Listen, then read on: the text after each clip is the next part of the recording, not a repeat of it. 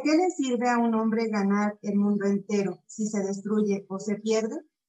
Lucas 9, 25. Bienvenidos nuevamente a otro episodio de este podcast. Hoy contamos con la presencia del hermano Juan Pablo. Eh, él es un hermano marianista que nos va a compartir sobre un tema muy, muy interesante, para lo cual eh, voy a dar lectura de lo que es su currículum. Él es Juan Pablo Espinosa Chávez, licenciado en Filosofía, licenciado en Pedagogía, maestría en Teología, maestría en Innovación Docente, doctorado en Didáctica, Orientación, Salud Mental, certificación de especialista en psicoanálisis y la certificación en interpretación en pruebas en el área laboral e infantil. Tiene estudios especializados en el enneagrama y su desarrollo con con la personalidad, así como procesos de estudio en psicología humanista y gestal. Le damos la bienvenida, hermano Juan Pablo. Muchas gracias por acompañarnos hoy en Conéctate en este episodio. Muchísimas gracias. Muchas gracias, Nora. Es un gusto poder estar con ustedes y poder compartir. Pues bueno, estamos a la disposición de lo que vaya surgiendo y en lo que pueda apoyar al podcast será muy bien para mí. Pues muchísimas gracias, hermano. Y hoy quisiéramos, ¿verdad?, que nos compartiera, todos los que van a escuchar este, este compartir, ¿qué es el psicoanálisis? Sabiendo pues que hay muchos mitos alrededor de él, muchas malas informaciones, muchos tabús. Y bueno, quisiera que usted nos compartiera, ¿qué es? Híjole, sí, es verdad lo que dices. Eh, yo creo que el psicoanálisis tiene como tres estructuras, desde mi entender, es un método terapéutico, es una teoría y también es un método de investigación. Cuando me refiero a un método terapéutico, estoy hablando que es distinto a los demás en la medida en que se ocupa de lo inconsciente, lo que las personas no pueden cambiar por fuerza de voluntad propia, y que tienen también manifestaciones variadas, ¿no? Entonces, eh, viene la gente a terapia y me dice, oye, tengo dificultad con esto y tratamos de ver cuál es el trasfondo de su situación. También puedo decir que es una teoría porque a pesar de ser muy potente y, tener toda una estructura confusa para mucha gente, analiza los fenómenos de la vida contemporánea. O sea, si alguien tiene alguna situación difícil de, vivir y no entiende cómo estructurar su vida, para mucha gente le ayuda para ir entendiendo esa estructura de la vida. Y un método de investigación porque va dando herramientas que en, el transcurso de ir caminando le determinan cómo las pulsiones, los impulsos o tendencias, ya sean agresivas, sexuales o de otro origen, este, le, le puede ir dando manifestaciones e interpretaciones distintos a estas realidades. También hay mucha gente que se pregunta, pero el psicoanálisis es una ciencia. Yo podría decir que ahí es un tema muy amplio. Sin embargo, creían que el psicoanálisis iba a acabar muy pronto después de Freud y hoy en día, hoy por hoy se sigue viendo desde la preparatoria y en todas las, carreras de Freud no es el creador del psicoanálisis, sí es un factor muy importante en el psicoanálisis para seguir entendiendo todo lo que es nuestro yo y nuestro desarrollo personal. Ciertamente, el psicoanálisis yo creo que cuando se empieza o se habla desde la parte de la psicología es la base, ¿no? Siempre es a psicoanálisis y, e inmediatamente a Freud. Pero bueno, en este desarrollo, como nos lo comentan, ¿no? Sobre lo que eh, se inician los estudios sobre la conducta humana, pues bueno, un pilar sumamente importante, pues van a ser los estudios que Freud va desarrollando sobre esto. Y referente a las bases teóricas que de estos estudios, hay, una, un término que se, bueno, que se le conoce como las instancias psíquicas del yo, eh, que de ahí partimos pues precisamente para este autoconocimiento. Me gustaría si nos pudiera compartir un poquito más acerca de, ¿Qué es esto de las instancias psíquicas, por favor? Muy bien, creo que estoy entendiendo la pregunta, pero yo creo que Freud lo dividió en dos tópicos, ¿no? El primer tópico lo dividía mucho en el consciente, el preconsciente y el inconsciente. No sé si están refiriéndose a esa parte. En el, en el consciente, que fue el primero que fue estudiando Freud, son todas aquellas eh, percepciones externas e internas dentro de los fenómenos psíquicos. Entonces decía, bueno, aquí hay un fenómeno psíquico y vamos a estudiar es algo consciente. En el preconsciente es, eh, la calificaba los contenidos que no están en el campo de la conciencia, pero puede llenar el inconsciente. Entonces, aquí vemos cuáles son las pulsiones que surgen del ser humano y cómo le damos como esta perspectiva de transformación en su vida. Y el inconsciente son los contenidos no presentes y sus cualidades eh, que van dando manifestaciones en el ser humano y en el campo actual de, la conciencia. Y ahí vamos diciendo cómo vamos generando una estructura distinta desde lo que no conocemos, lo que no tenemos. Esa fue como la primer tópico. Después, eh, Freud se, se, quedó pensando, me imagino yo, y lo estructura en una forma distinta. Y esa forma distinta lo ve como el ello, el super yo y el yo, que ya fue algo más fácil de entender. El ello es la instancia más primitiva y original del individuo en la cual se representan todos nuestros impulsos y pulsiones. Entonces, ahí todo lo que surge en nuestro ser de forma repentina, ahí están en el ello. El super yo parte, eh, es una parte ética y moral que va estructurando nuestro actuar. Y el yo es lo que trata de regular entre el ello y el super yo. Puede ser que sea un poco confuso, sin embargo, el, el ello diría que es como ese caballo que está sin domar y que el super yo está encima del caballo y quiere domarlo, ¿no? Quiere, quiere conducirlo. Pero el yo está como actuando entre estos dos para saber cómo realmente debe de conducir al ello y al superior, para poder tener una estructura que no sea demasiado rígida, pero tampoco sea demasiado liberal. En esta estructura salen muchísimas cosas de nuestra infancia. Cuando nos dejamos llevar mucho por el ello, que son los impulsos, y no tenemos como una estructura de la familia, una estructura de una figura este, de autoridad, eh, van sucediendo cosas que en la vida adulta nos van impulsando a dejarnos llevar por este camino del, del ello. Todas nuestras nuestros impulsos se ven saciados, ¿no? Ya sean impulsos sexuales, impulsos en el área adictiva o otro tipo de impulsos. Y aquí es importante ver que debe venir el super yo para regir como una, una ley moral o una ley ética para diferenciar qué es bueno y qué es malo.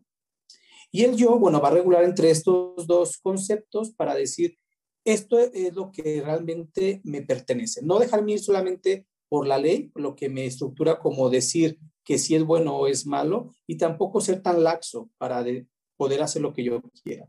Y en, este, en estas dos situaciones, entonces, encontrar un punto medio y en ese punto medio que sea un punto sano.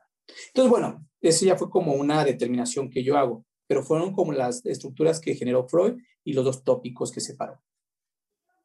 Qué interesante, hermano, esta, esta parte que nos aclara, ¿verdad? Para mí, muy clarita con el ejemplo del caballo, de, de tener presente nuestro ello, en nuestro yo y nuestro super yo, para no caer en ese extremo, ¿verdad? Ah, pues todo se, todo se vale, todo está permitido. O la otra contraparte, ¿no? Aquí todo es cuadrado y es un punto y luego otro punto y así debe ser.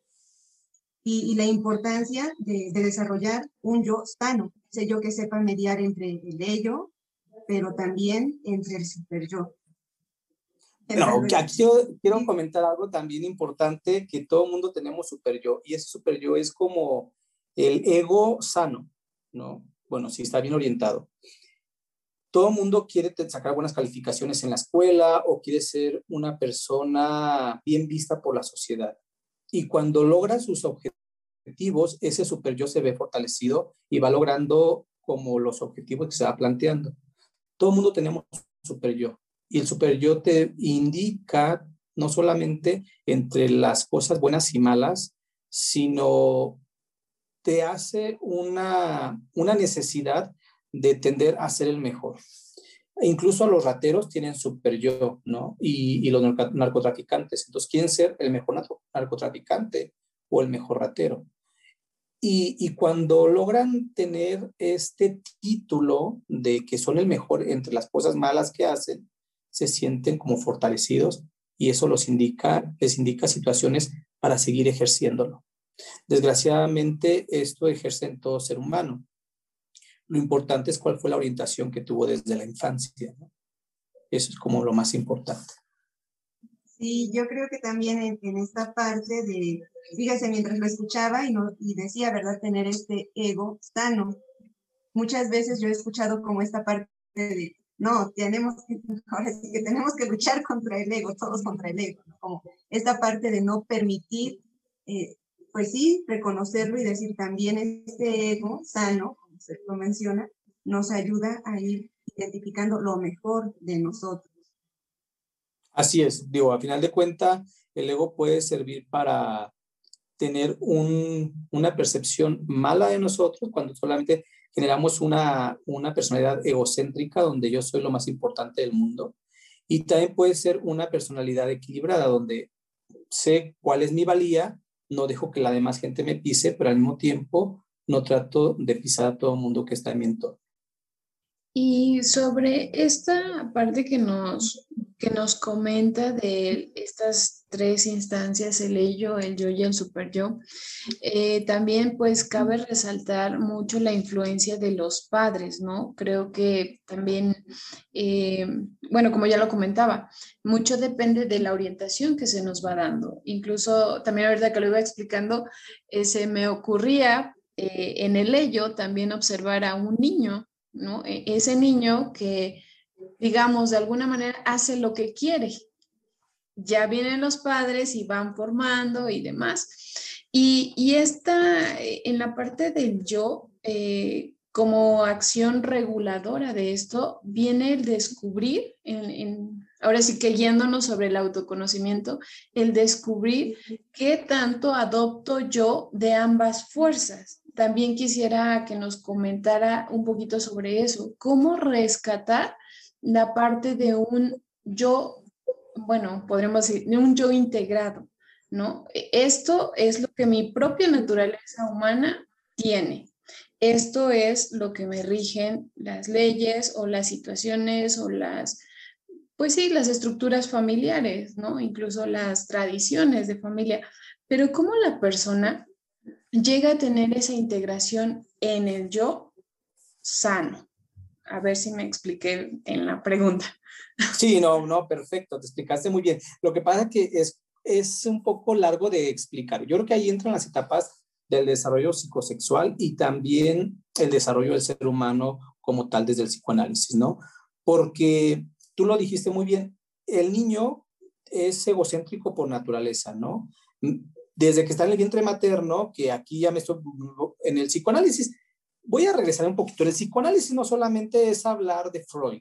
Freud, eh, digamos que es el padre del psicoanálisis porque es el que estructura, no es el primero, porque hay gente anterior a él y hay gente después del que también maneja el psicoanálisis. Yo diría que 10 personalidades importantes de Ana Freud, que era su hija, este, y, y, Winnicott y, este, y, otros, y otros tantos. Sin embargo, en, en, en este proceso de lo que estás diciendo, eh, Melanie Klein, quiero ir a Melanie Klein. Yo hice un video que se llama Pecho Bueno, Pecho Malo, por ahí si lo han visto, y, lo hicimos sobre Melanie Klein, ¿no? Y Melanie Klein era una psicoanalista que primero fue paciente de Freud, después ella desde la área de mujer empezó como a desarrollar toda esta estructura. Y entonces empieza a hablar desde el seno materno como el niño es complacido en todo. Entonces, se le complace todo, come, hace el baño, todo dentro y no tiene que, que eh, este, preocuparse por nada, solamente es vivir.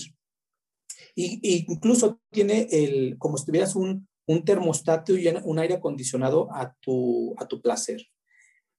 Cuando nace, empieza a enfrentarse a todos estos cambios, pero el niño sigue siendo exigente, llora para que lo cambien, llora para que le de comer, llora para que lo atiendan, llora para que lo alcen, y, sigue desarrollando como este proceso egocéntrico.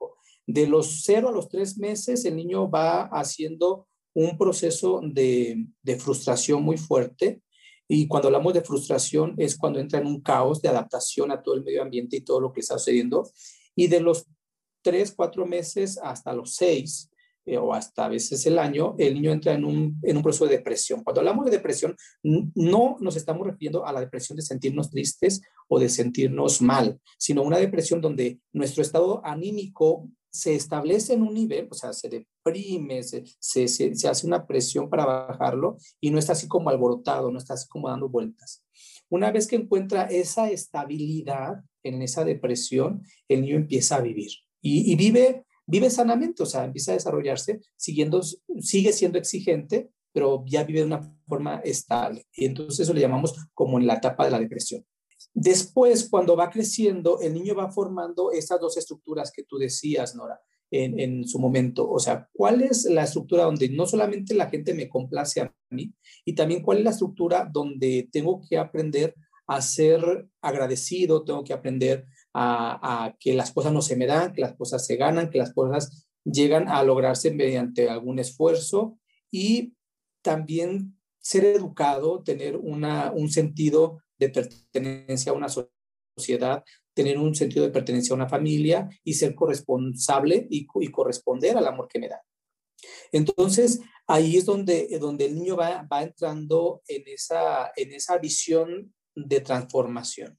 Sin embargo, es importante ver que la estructura es muy, muy significativa. O sea, en el, en el video anterior del colegio hicimos sobre la estructura de los padres, ¿no? Y decíamos que no había tanta importancia si era un padre y una madre como figuras eh, primordiales. Lo importante era con cuánto amor formaban al niño, al bebé. Entonces, si había dos padres o dos madres, o si había solamente un padre o solamente una madre, es con cuánto amor forman al bebé y con cuánta corresponsabilidad van haciendo ese desarrollo evolutivo de la persona.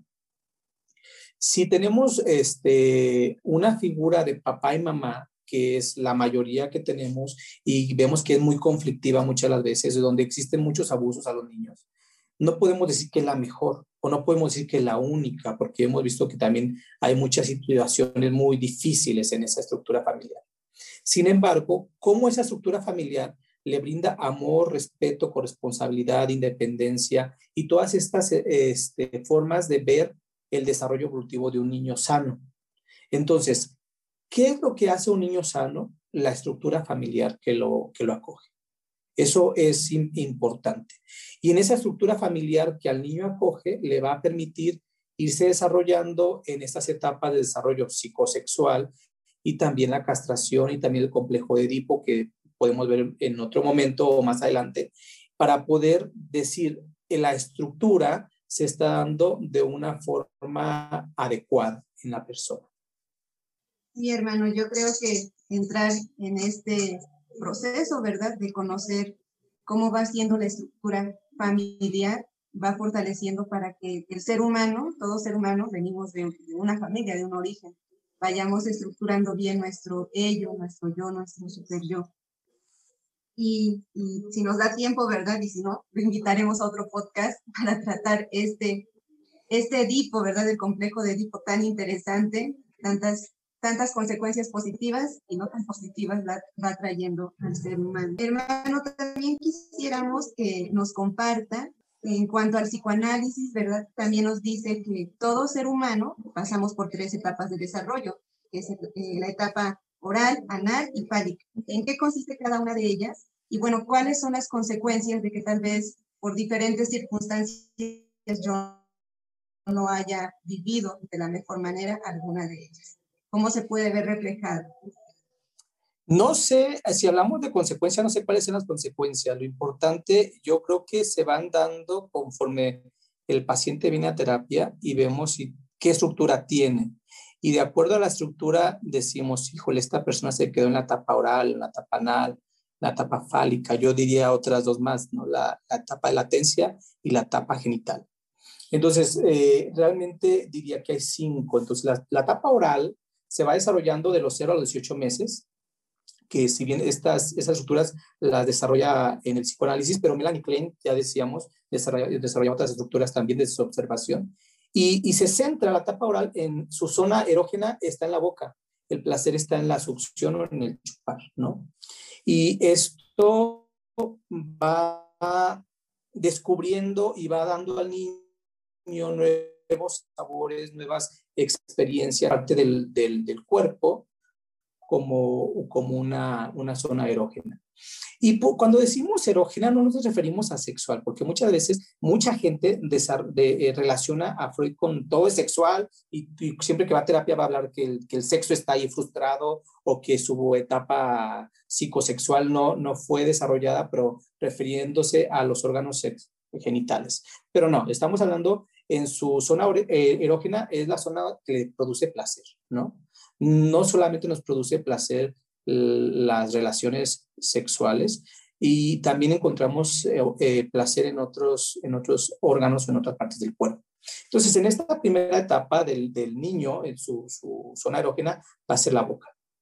Y por eso lleva mucho muchas de las cosas a la, a, la, boca. Y mucha gente dice, no, es que como está saliendo los dientes, le encanta morder cebolla o frotarse o frotarse la encía. Y pues no, o sea, simplemente que es un proceso evolutivo psicológico del desarrollo del niño y este, está experimentando ese placer por medio de la boca. Después podríamos hacer otro podcast de lo que es los, los, las dependencias sexuales y, en, en, la, en, las personas adultas y sus, zona, sus zonas erógenas, ¿no? Ya como, como personas adultas te encuentras con cada cosa que qué impresión, ¿no? Hay una, hay una mujer se llama Ann Wilson, ella maneja un libro de más de 500 adicciones al sexo, ¿no?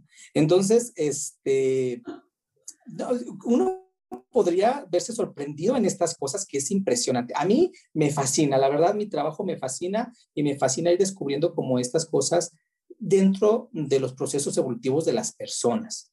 Entonces la, segunda etapa sería la etapa anal, que es de los 12 a los 18 años, eh, digo, entre los 12 y 18, perdón, entre los 12 y 18 meses hasta los 3 años. Y aquí el, el, producir dolor o placer en el retener las heces o los gases y la expulsión de estos le genera un proceso eh, bien significativo. Cuando el niño no pasa esta etapa, puede estar haciendo el baño hasta los 8 años, hasta los 12 años, porque hay un proceso de placer que lo está asociando con algo, ¿no? Y muchos psicólogos de otras corrientes empiezan a decir que aquí hay una situación conductivo o, conductual, perdón, este, y, y, que la pueden asociar a otras cosas. Yo soy claro que es un proceso que no fue bien pasado en este proceso anal. Y, y bueno, está dando una respuesta solamente a un proceso de placer o dolor. Y muchas de las, gente, de las personas, el, el sentir dolor les causa placer. Entonces, aquí es donde, donde podríamos ver, bueno, ¿dónde te quedaste? ¿En qué etapa? ¿No? La etapa fálica, que va de los 3 a los 6 años, y es la, eh, aquí es como un proceso de la, de la persona, se le dice personas, o a los niños se dicen personas eh, polimorfo, porque no encuentran como una relación o están en la exploración de todos sus órganos sexuales, eh, este, buscan la autoexploración, se manifiesta el complejo de Edipo en esta, en esta etapa. Y cuando el niño va preguntando a la mamá y viene el proceso de castración, que es espectacular. Ahorita tengo un paciente de seis años de edad. Que, bueno, su mamá está, con, está conmigo y ella hace como todo el trabajo terapéutico en la casa. De la independencia y ellos tuvieron una, una relación de papás que después se separaron. El niño va viendo esta separación, le encuentra mucho significado a la separación, pero dice, ¿por qué se fue mi papá? y empieza a preguntar muchas de las cosas. ¿Por qué? Porque está en el proceso de los seis años del descubrimiento de muchas cosas, en esta etapa este, FAL, donde él está explorándose, explora, tiene dos hermanas mayores, él tiene seis años, dijimos, y empieza a ver a su papá, sus órganos reproductivos, empieza a ver a su mamá, y, este, y empieza a preguntar, ¿no? ¿Qué es esto? ¿Por qué? ¿Por qué el, mi papá tiene pene porque tú no tienes pene, porque yo tengo pene, y entonces veo una amenaza en, el proceso de la castración como, ¿Y en qué momento se me va a caer el pene, no? Y empieza así como con mucha preocupación el niño y con mucha angustia. No lo dice porque, porque no tiene como esta, esta práctica de, desenvolver el cerebro el inconsciente o el consciente y entonces se queda con la angustia, se queda con la angustia, se queda con la angustia hasta que empieza a hacer preguntas, ¿por qué él tiene, por qué ella no? ¿Por qué Y en las mujeres pasa lo mismo, ¿no? Este proceso de la castración, porque a mí mi mamá no me dio algo que yo merecía. Y entonces empieza la angustia y empieza la preocupación en la castración de la niña y va y le reclama a la mamá, oye, ¿por, qué no me diste pene? ¿no? O sea, como en un proceso de observación y ve que la mamá tampoco tiene pene y dice, híjole, también ya se le cayó. ¿no? Entonces empieza todo este proceso de, de, casación bien fuerte hasta a esta edad. Bueno, en este proceso de, de la edad. Y, te puedes encontrar con muchas mm, malformaciones, como tú decías la pregunta de cómo se viven. Yo digo que en la casación se ve mucho desprendimiento de muchas cosas. Cuando la mujer, sobre todo la mujer, cuando se queda con esta preocupación de que los niños tienen algo que a mí no me dieron, a mí me lo quitaban para dárselo a ellos, empieza a crecer y empieza a tener mucha lucha con los niños de trabajos que, o de, con los hombres, con las personas masculinas, de trabajos que solamente desarrollan los hombres y empiezan a meterse a trabajar o a deportes que solamente o normalmente hacen los hombres, ¿no? No porque sea bueno o porque sea malo, simplemente porque se ha visto por mucho tiempo como un trabajo o como una función masculina. ¿Qué pasa cuando la mujer entra, pero entra con un proceso de castración frustrado? Pues va a reclamar al hombre este, la falta de su pene, ¿no? Y entonces, porque, por eso aquí mucha gente asocia a Freud con, como, como la sexualidad. La niña no pasó una castración adecuada y entonces va y le dice, es que tú me quitaste un pene, o inconscientemente, ¿no? Y entonces por eso tienes un trabajo mejor que yo, por eso ganas más que yo, por eso, y, y empieza a luchar, empieza a luchar, empieza a luchar. Y tú dices, ay, ¿es lesbiana? No, pues no, no es lesbiana. Simplemente tiene un proceso de frustración ahí que no está bien trabajado y que está tratando de encontrar, pero no lo de la forma adecuada, nunca fue al, psicoanalítico, ¿no? Nunca vino con el hermano Juan Pablo. Entonces aquí es, es como, como ir frustrada por la vida, luchando por algo que no tiene sentido luchar. Y entonces vive enojada con la vida, vive enojada con los hombres y, y está ahí como, como a medias y, queriendo tener sus falos. Ahorita voy a hablar qué son los falos. Entonces, eh, entre, entre más va ganando puesto, entre más va compitiendo contra los hombres, siente que va recuperando el pene que nunca le fue dado o que le quitaron en algún momento, ¿no? Y esta frustración es, es como muy fuerte. Otra, otro tipo de, de, de casación mal hecha en las mujeres es estar en contra de las mujeres. Una mujer que habla muy mal de las mujeres y siempre, no, que esa, que esa mujer, que no, aquí no puedo decir malas palabras, pero este, que esa mujer, que no sé qué tanto, y, y, este, y empieza como a hablar así mal contra las mujeres, tú dices, ¿qué le pasa, no? O sea, ¿por qué tiene esta frustración tan grande? Bueno, pues que una castración donde la mamá le, no le dio algo que le correspondía y la mamá es una figura femenina, entonces está como frustrada allí y no encuentra como el sentido a su vida. Por otra parte, este, hay mujeres que, que nunca se sienten satisfechas consigo mismas en este proceso de castración y entonces van buscando otras formas de encontrar el placer de la frustración de lo que le hizo falta, no de, de algo que le, que le quitaron realmente, sino una frustración que cree en su pensamiento que hizo falta.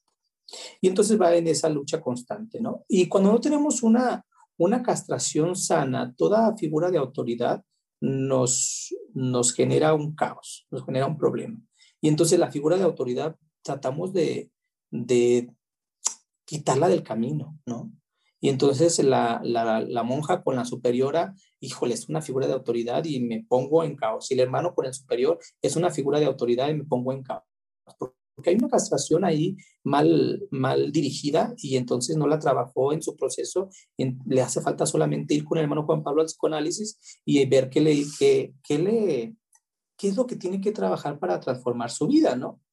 Y es algo sencillo, bueno, supuestamente sencillo, pero a veces nos lleva mucho tiempo, y, pero depende mucho del psicoanalista, ¿no? Si eres directo y a lo que vas, dices, bueno, mira, yo creo que esta etapa no la viviste bien y aquí hay una frustración y qué te parece si la trabajamos. No, es que no, no es cierto porque, bueno, pues, pues son las manifestaciones, ¿no? Y estas manifestaciones nos dicen esto.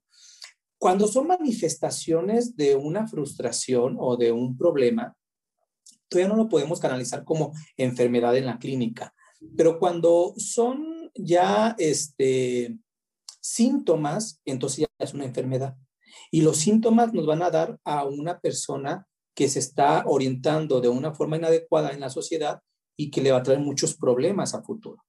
Y eso, híjole, pues lo va a sufrir, lo va a sufrir. Entonces lo mejor es atenderse a tiempo para que no llegue a esas manifestaciones que lo lleven a un sufrimiento. Bueno, estamos en la, en la etapa fálica y nos atoramos ahí en la, en la ¿cómo se llama? En, en, la castración. Entonces, es como, como muy interesante, no sé, bueno, no sé, ¿qué piensan ustedes? E, es que aquí ya me surgió una duda y quisiera hacer el paréntesis antes de pasar a las otras dos etapas. Eh, precisamente ya nos habló como de esta parte mm, no adecuada de la castración, pero entonces, ¿cómo sería o cómo acompañar, cómo guiar, cómo hacer una castración adecuada en esta etapa? Ok, te refieres a los papás, ¿verdad? Sí, en este caso por ser los o los cuidadores, ¿no? Ajá, sí, por los cuidadores, si no, si no tienen papás en su caso, en su defecto. Este, pues primero que escuchen el podcast, ¿no? Porque en el podcast estamos hablando como de las etapas. ¿Y cómo vas a saber llegar a la casación si no pasaste por las otras dos etapas, ¿no? Entonces, sí, sería como el, el, el, primer paso, o sea, darte cuenta, o sea, la está regando y la está regando gacho.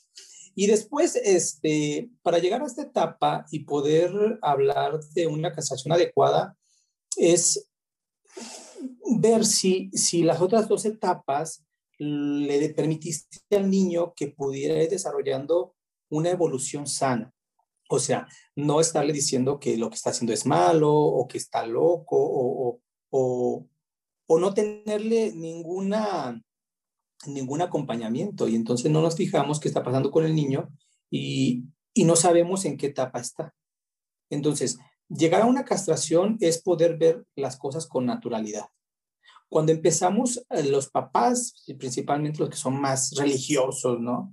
Este, que a veces se convierte en una frustración la, religión o en una, en una psicosis, ¿no? Entre lo que está bien y lo que está mal. Entonces, me ha tocado una niña en un kinder que, que se frotaba mucho en sus partes sexuales.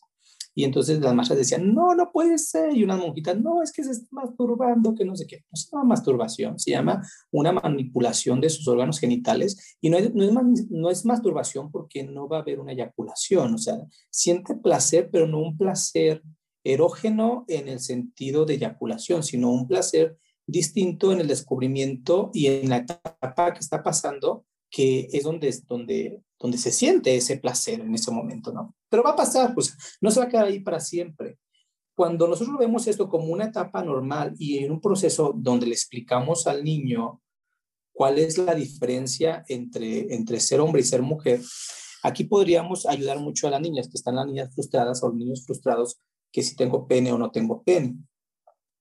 Y entonces a las niñas, cuando descubren que no tienen pene y que no se frustren con esto, es hacerles notar lo bello que es ser mujer y las cualidades de ser mujer y cómo pueden ejercer su feminidad hacia los demás. Entonces las niñas empiezan con esto, este proceso de verse coquetas, de, de, sentirse a gusto y todo, y cómo hacer para que esto sea equilibrado. O sea, no, no llegar a la vida adulta y llegar a ser una Miss Universo donde se exhibe sexualmente o donde exhibe su cuerpo para ser tomada en cuenta, sino que yo soy guapa, yo soy hermosa, este, con todos mis eh, defectos y virtudes, y, este, y, no necesito de tener un supercuerpazo o de andar en bikini, ¿no? Eh, y tener como esto equilibrado sería como lo más adecuado, pero eso sería dando el conocimiento, el seguimiento desde esta etapa. Cuáles son las virtudes de ser hombre, cuáles son las virtudes de ser mujer, y, y bueno, y sigue adelante, o sea, sigue caminando. Si hay una, una desviación este, sexual dentro de la normalidad que estamos hablando. Cuando digo normalidad, no, no, no, estoy excluyendo diciendo que hay algo anormal, no. La normalidad me refiero como que a las estadísticas, ¿no? Lo que dice ser masculino y lo que dice ser femenino.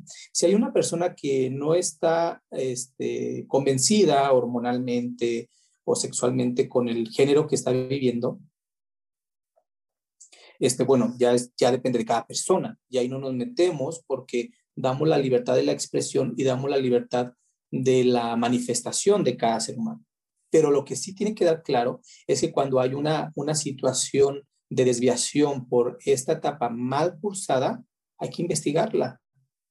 Y entre más, más este, em, defensa de lo que yo estoy viviendo tengo, o sea, entre más características conozco, más certeza voy a decir que lo que estoy viviendo es lo que me satisface y lo que me hace feliz. Pero no puedo decir que algo me hace feliz si primero no me he puesto a, a convencerme de ello o a estudiar cuáles son como las desviaciones que yo podría tener, ¿no? Entonces, yo sí invitaría, que tú tienes como esta situación o estás viviendo esta realidad en tu vida, ¿por qué no vas con un psicoanalista? Y con un buen psicoanalista, ¿no? Porque ahí es otro tema, ahí es otro tema. O sea, ¿qué es un buen psicoanalista y qué no es un buen psicoanalista? Híjole, ahí nos llevaría como a otro, a otro rollo, ¿no? Que contestaremos más adelante.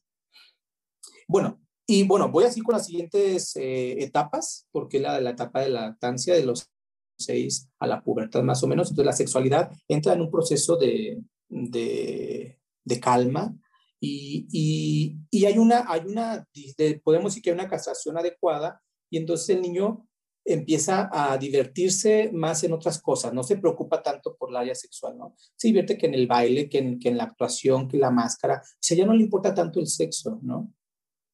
Cuando estudiábamos latín, me acuerdo que decíamos género, número y caso, ¿no? Y cuando decíamos género, masculino, femenino, neutro. Y entonces así nos íbamos con todos, con todos los procesos. Pero cuando vamos a la sexualidad, nomás decimos masculino, femenino. Neutro no existe. Oye, espérame, ¿por qué lo está limitando, no? Entonces, el, niño en esta etapa es, un proceso neutro, o sea, no tiene como una fijación si es hombre, si es mujer, o sea, él ve, su vida normal, hace que, amistad con todos y se divierte con todo. Y ya la etapa genital, que es de la pubertad hasta la vida adulta o, la adultez, ya es donde viene como un deseo sexual intenso que, que es difícil ser reprimido, ¿no? Y en, este, y en este deseo sexual que ustedes como mujeres, yo como hombre, hemos vivido, este, va a, manifestarse en esta vida de la, de la pubertad y empezamos a tener como toda una visión por el sexo opuesto, ¿no? Los niños que se enamoran de, de, de, de las personas, este, de la maestra o de las niñas y las niñas de los niños, todo esto. Pero ¿qué pasa cuando cuando no pasamos adecuadamente todas esas etapas, lo más seguro es que ahí va a fungir una función muy importante en el, en el encuentro de la pareja, ¿no? ¿Qué estás buscando en la pareja deseada?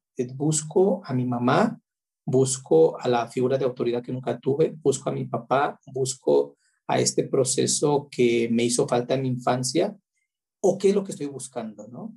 Y eso va a ser como muy importante para poder dar seguimiento y un desenvolvimiento adecuado de lo que estoy, de lo que estoy buscando. Si, si hay una frustración en mi infancia o si hay una frustración en mi proceso de desarrollo este, psicosexual o, o psicológico, va a tener manifestaciones más adelante. Y cuando nos damos cuenta, pues a veces nos damos cuenta cuando ya estamos bien, bien casados o, o bien ahorcados en alguna situación, ¿no? Este, de, de, psicoanálisis en la, en, la, en la clínica del psicoanálisis podríamos hablar muchísimas cosas. Podríamos hacer como un programa de las enfermedades y los problemas psicológicos, cómo se manifiestan. Podríamos hacer un programa de, de las parejas y, y cómo manifestamos la relación de pareja desde el psicoanálisis, desde la, desde la castración, o sea, muchísimas cosas, ¿no? Muy interesante, hermano. Y aquí en la parte fálica nos decía que nos iba a hablar a qué se refería este término. Ah, los falos, ok. Este, los falos en, en, el, en, el, en el común de la gente o en el área científica decimos que el, el falo es como el órgano reproductor masculino. Y, y cuando Freud habla sobre los falos, piensa en aquel proceso que nos produce placer. A lo mejor por eso surgió, no sé, pero esto aquello que nos surge, que nos produce placer. Por ejemplo, si eh, alguien se casa y tiene un hijo, su falo eh, va a ser su hijo, ¿no? Va, va, a ser este, este proceso. Y ese falo, como se siente, le causa placer, se siente orgulloso de, lo presume. Y todo el mundo tenemos falos, todo el mundo tenemos falos. Todo aquello que te causa placer y lo presumes es tu falo. Es como, como algo que te enorgullece en el super yo, en tu, en tu ego, ¿no?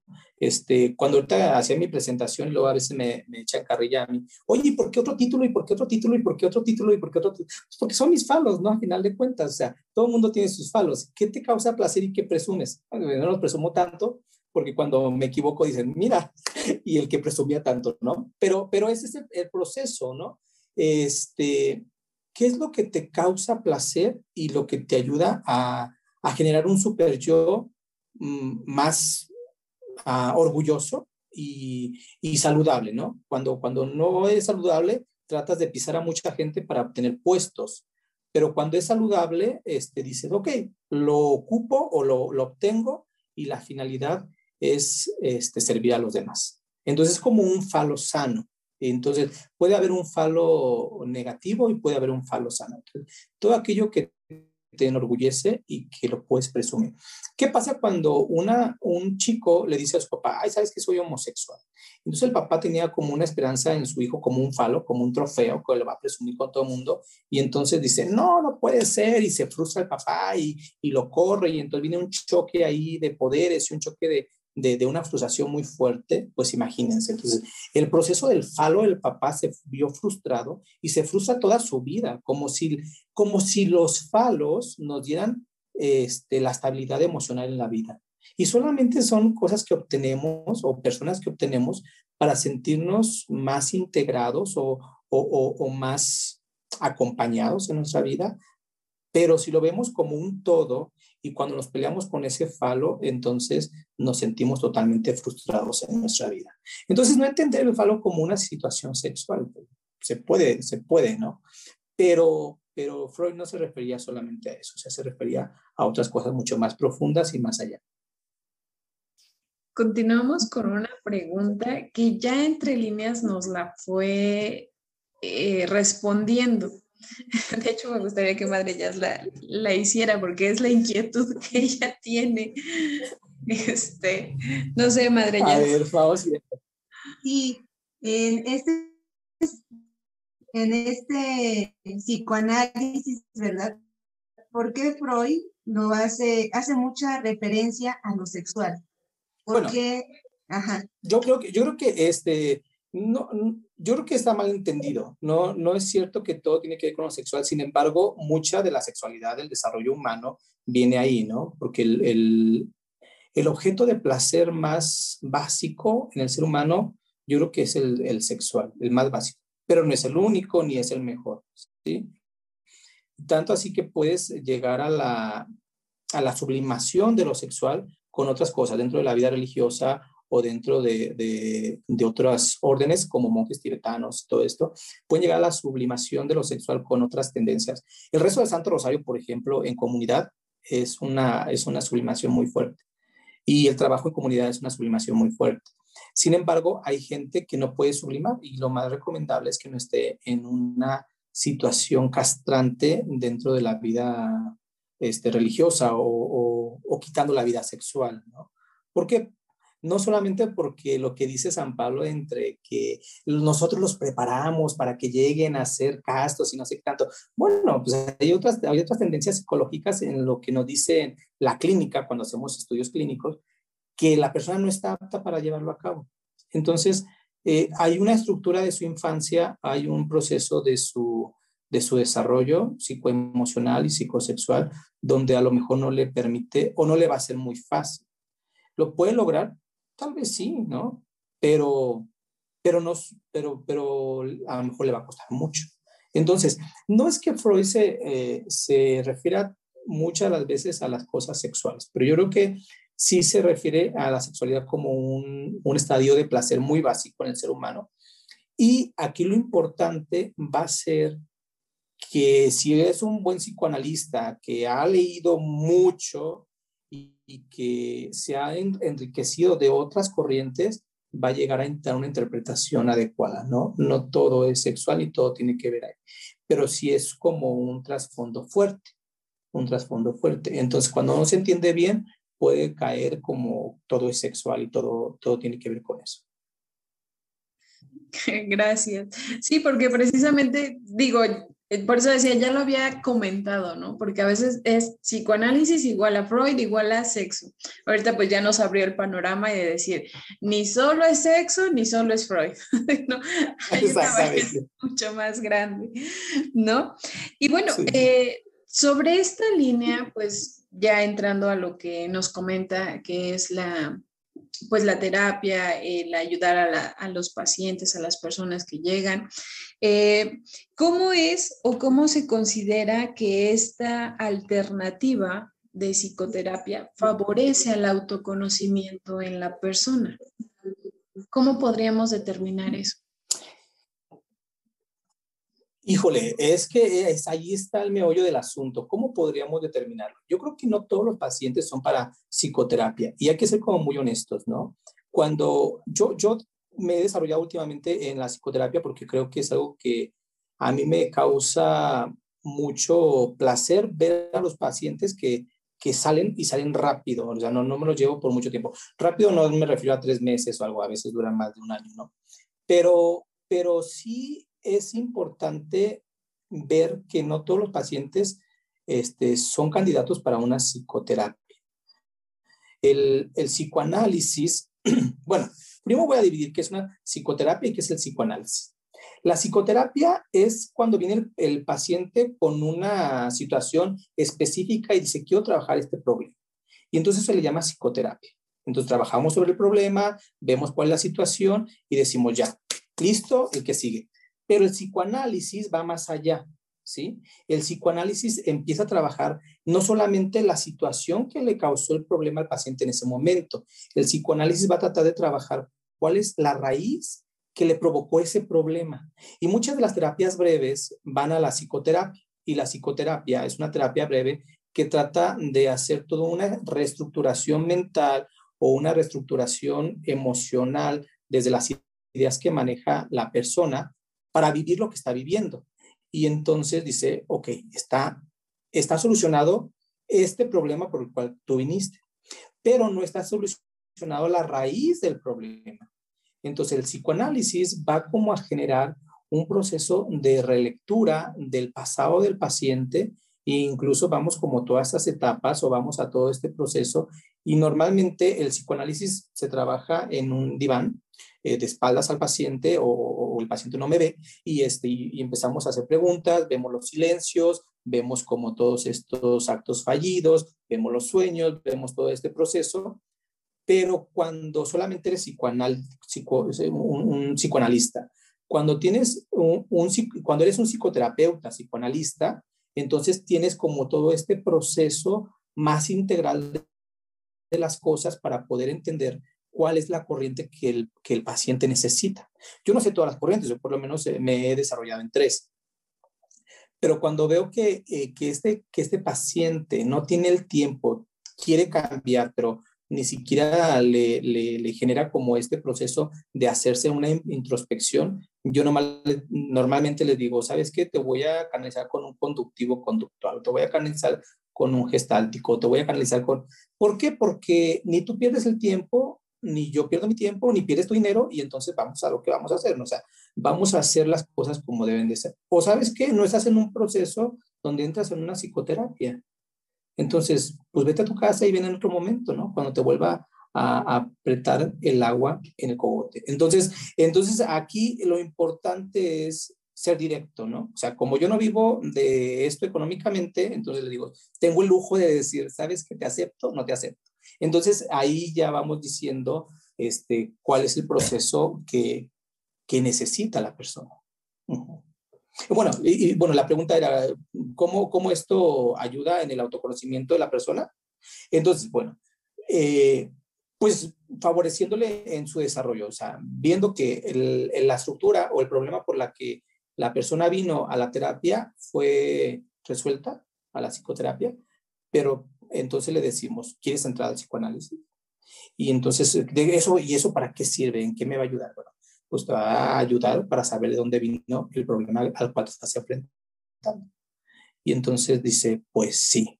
Y, es diferente, ¿no? Hay una colega muy querida en Chile que se llama Pilar Sordo, se la recomiendo.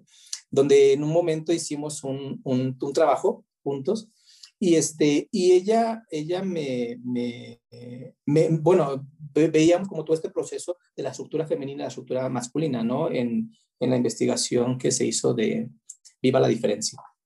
Y, este, y, y, veíamos eso, ¿no? O sea, ¿cuánto quiere invertir en tiempo y dinero una mujer? Y es difícil de calcularle porque a veces la mujer viene y, y no es muy directa por toda su estructura emocional que ella tiene. Y hay mujeres que sí son directas, ¿no? Pero tienen una estructura diferente. Y hay hombres que te dicen, ah, sí, quiero invertirle tantos meses, tanto dinero. ok, pues entonces depende de ti, ¿no? ¿Por qué? Porque no podemos decirle, vas a sanarte en tanto tiempo o vas a cambiar tu, tu estructura en, en, en, tantas sesiones, ¿no? Como hay, hay terapias que te dicen, no, en 12 sesiones salen, en 21 sesiones salen. Bueno, en psicoanálisis no es así, ¿no? Es, es, es dependiendo mucho del paciente y dependiendo mucho de, de, del trabajo que él haga. Importante esto que nos dice, hermano.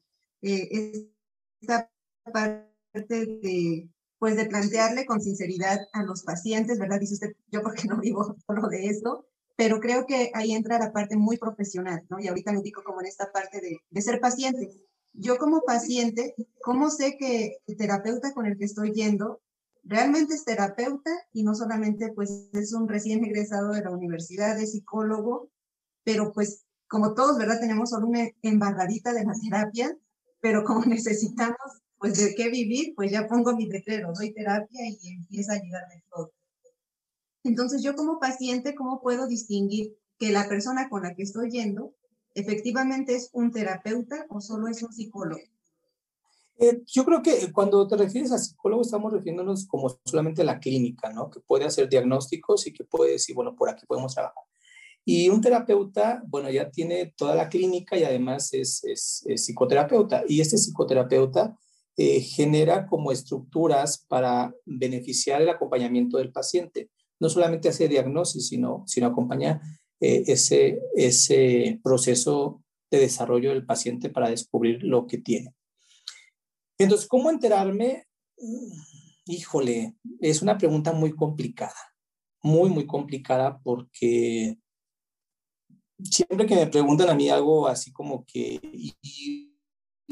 voy a salir bien o voy a salir mal, pues yo no soy brujo, ¿no? O sea, ahorita no soy ni brujo ni mago, o sea, no soy adivino, o sea, me, me titulé de otras cosas, pero no me titulé de eso. Entonces, este, yo creo que ahí va, vas a ir viendo si tú como paciente realmente te está favoreciendo, porque yo sí me atrevería a decir que desde la primera sesión tienes que tener un, un cambio. O sea, hacemos sesiones de diagnóstico, desde luego, ¿no? Pero desde esa primera sesión hay algo que, que te conectó. Si te engancha en una dependencia, entonces, híjole, hay, hay, hay veces que te dicen, no, es que el psicoanálisis no te va a dejar ir y va a tenerte ahí durante mucho tiempo para sacarte dinero. Pues no, o sea, es que más bien qué tipo de dependencia estás haciendo con la persona. Y hay gente que viene y me pregunta, oiga, ¿y qué debo de hacer? ¿Y debo de hacer esto con mi hijo? Debo... Pues no, no sé, o sea, no es un proceso de consejería, es un proceso de descubrimiento de mis, de mis pifias mentales y esas pifias mentales vamos a ir descubriéndolas juntos. ¿Por qué juntos? porque siempre que viene un paciente, yo aprendo algo nuevo. O sea, a mí me queda muy, muy claro. Cuando yo fui paciente, tuve que llevar varias terapias, este, mm, aprendí muchas cosas de mí, de mi proceso. Yo creo que, de, hecho, por eso me dediqué a, a, eso del acompañamiento personal, porque, porque yo me sentía que estaba muy mal. Entonces aprendí muchas cosas, pero cuando pasé ya a la, a la clínica y cuando pasé a la, a la terapia, este, aprendí muchísimas cosas más. Entonces, aquí lo importante sí es como la honestidad del, del, acompañante. Debes, debes de querer la, la, amar, amar la carrera y después, este, pues sentir placer por ayudar a los pacientes, ¿no? ¿Cómo saberlo? Pues yo diría que la única estructura o la única forma que yo tendría para saber es que desde la primera sesión me siento que estoy, que estoy aprendiendo algo nuevo de mí para ponerlo en práctica allá afuera y poder salir a la... Porque no es una charla de café, no es una charla de, de solamente venir y sentarme para compartir algo. Es una charla donde me ayuda a tratar ciertas dificultades en mi vida y me ayuda a transformarlas además, ¿no? Y, y entonces, a final de cuentas, el paciente toma las decisiones. Si yo veo en mi, en mi persona, si yo veo que hay un paciente que ya ha venido varias sesiones y no veo que camina, le digo, ¿sabes qué? Yo creo que esta sesión que estamos teniendo o estas sesiones que hemos estado teniendo no son las más convenientes para ti. Yo te sugeriría que, que, que vieras otra posibilidad. Este, pero, pero bueno, eso ya depende mucho de ti, ¿no? Y hay gente que se pone las pilas y dice, uy, sí, ya me está corriendo, ¿no? Y hay gente que no, hay gente que dice, ok, ahí nos demos gracias, ya no vuelve. Entonces, cuando un paciente no vuelve, yo pienso que o que se murió o que, o que se compuso, ¿no? O que ya, o que sigo, siguió su proceso manipulable en su vida. Entonces, este, pero, pero sí, o sea, es como ese proceso de ver que, que el paciente realmente se sienta que está caminando con el terapeuta que ha elegido. Wow, pues toda una cátedra de, de psicoanálisis sumamente interesante, de, algún modo también está derrumbando algunos mitos como los que ya mencionaba, ¿no? no psicoanálisis no solo es Freud, hay un mundo. Ahorita, pues obviamente también nosotros nos enfocamos un poquito a lo que fue Freud porque pues es el punto de partida de muchos, ¿no? De, de la sociedad en general. Sin embargo, pues bueno, ya queda abierta otra invitación para otros muchos temas sumamente interesantes. Ahorita como nos hablaba de las, este, de las enfermedades o bueno, de sexuales y todas esas situaciones que también mm, mucha falta hace, ¿no? Yo considero que algo en lo que ayuda o, o mucho en lo que ayuda estos temas pues van referidos precisamente a, que la persona vaya formando un nuevo concepto de sí, no solamente con lo que ya sé, con lo que me formaron y hasta aquí, sino que es un, un proceso constante y continuo de seguir aprendiendo y no solo tampoco para poner nombres, ¿no? sino para ir identificando en qué yo puedo mejorar como persona. Entonces, eh, bueno, el tiempo se nos fue rapidísimo, casi no lo sentimos y le agradecemos de verdad profundamente este momento que he compartido, que sea de mucha utilidad para aquellos que nos escuchen y pues quedamos pendientes para otra ocasión. Muchas, muchas gracias. No, muchísimas gracias por la invitación y bueno, cuando gusten estoy a la orden y también invitar a las personas que quieran este, acercarse y tener como esta acompañamiento que a veces es necesario para mucha gente. Eh, a veces es importante tener como la transparencia y decir con quién podemos acudir, ¿no? Ya sea por terapia presencial o en línea, ahí estamos. Hermano, pues muchas gracias. Sabemos que es una persona con muchas ocupaciones, una persona también muy generosa al compartirse ahora por estos medios digitales no solo en terapia individual, sino hemos tenido la bendición como congregación de Hijas de Santa María de Guadalupe, pues de tenerlo en medio de nosotros, en nuestros colegios, en nuestro proceso capitular. Agradecerle, hermano, toda esta riqueza y que, bueno, esos falos no solo son triunfos, ¿verdad?, sino que son para compartir, para enriquecernos. Agradecerle el, el que nos quita muchos mitos, ¿verdad?, como bien lo dice Nora, y ver, ver la honestidad honestidad del terapeuta, ¿verdad? Oye, tú no eres para el psicoanálisis, mejor busca otra alternativa o qué tanto le quieres invertir. Creo que ese es un, un muy bonito detalle que nos deja a todos los que van a escuchar este podcast. Tal vez ya pueden estar en psicoterapia o en alguna terapia y decir, oye, pues ya llevo tantas sesiones y nada más no veo que avanza, entonces, ¿qué estoy haciendo ahí, no? Y, y agradecerle, pues, que nos, nos ponga otros lentecitos, ¿verdad? Para ver la realidad de otra manera. Claro que la invitación queda súper abierta para los siguientes temas. Hermano, nuestra gratitud, nuestra oración y deseamos que este compartir enriquezca a muchas personas. Muchas gracias. Y pues a nuestros oyentes eh, agradecemos también este, que nos sigan en las redes sociales, nos hagan saber sus inquietudes.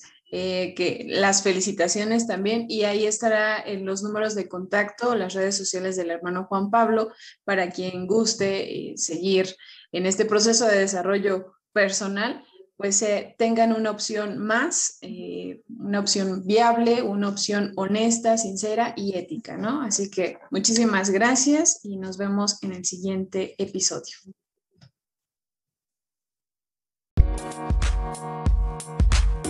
Thank you.